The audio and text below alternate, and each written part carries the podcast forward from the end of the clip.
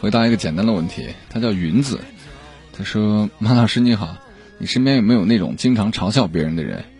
我从小到大到现在工作了，可能是我不太言辞，性格比较内向，经常会被别人嘲笑，我不知道该怎么办。”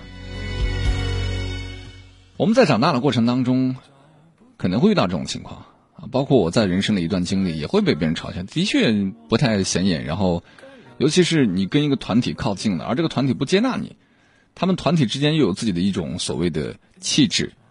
一个小团体啊，最容易凝结的东西就是聊八卦，而聊八卦的核心就是一起吐槽某个人。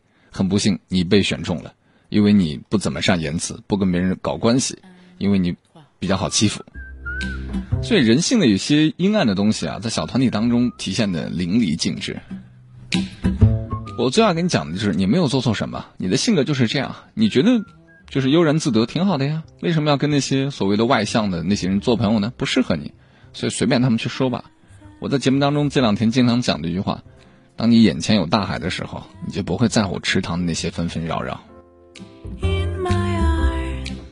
还有那些喜欢嘲笑人的啊。如果此时此刻正在听节目的，你可能不会承认啊，我没有没有没有没有，但你有没有呢？心里应该有谱的，没有必要去嘲笑别人，有什么好嘲笑的？每个人都有自己的亮点和缺点，对吧？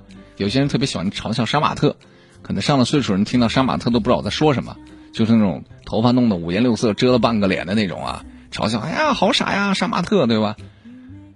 但你真的有资格嘲笑别人吗？你摸摸你那脑门上几根头发，你看看人家那头发的数量。有什么好笑的？人家头发那么多，所以生活没有必要去嘲笑谁。往往主动嘲笑人的那个人，才是最差劲的。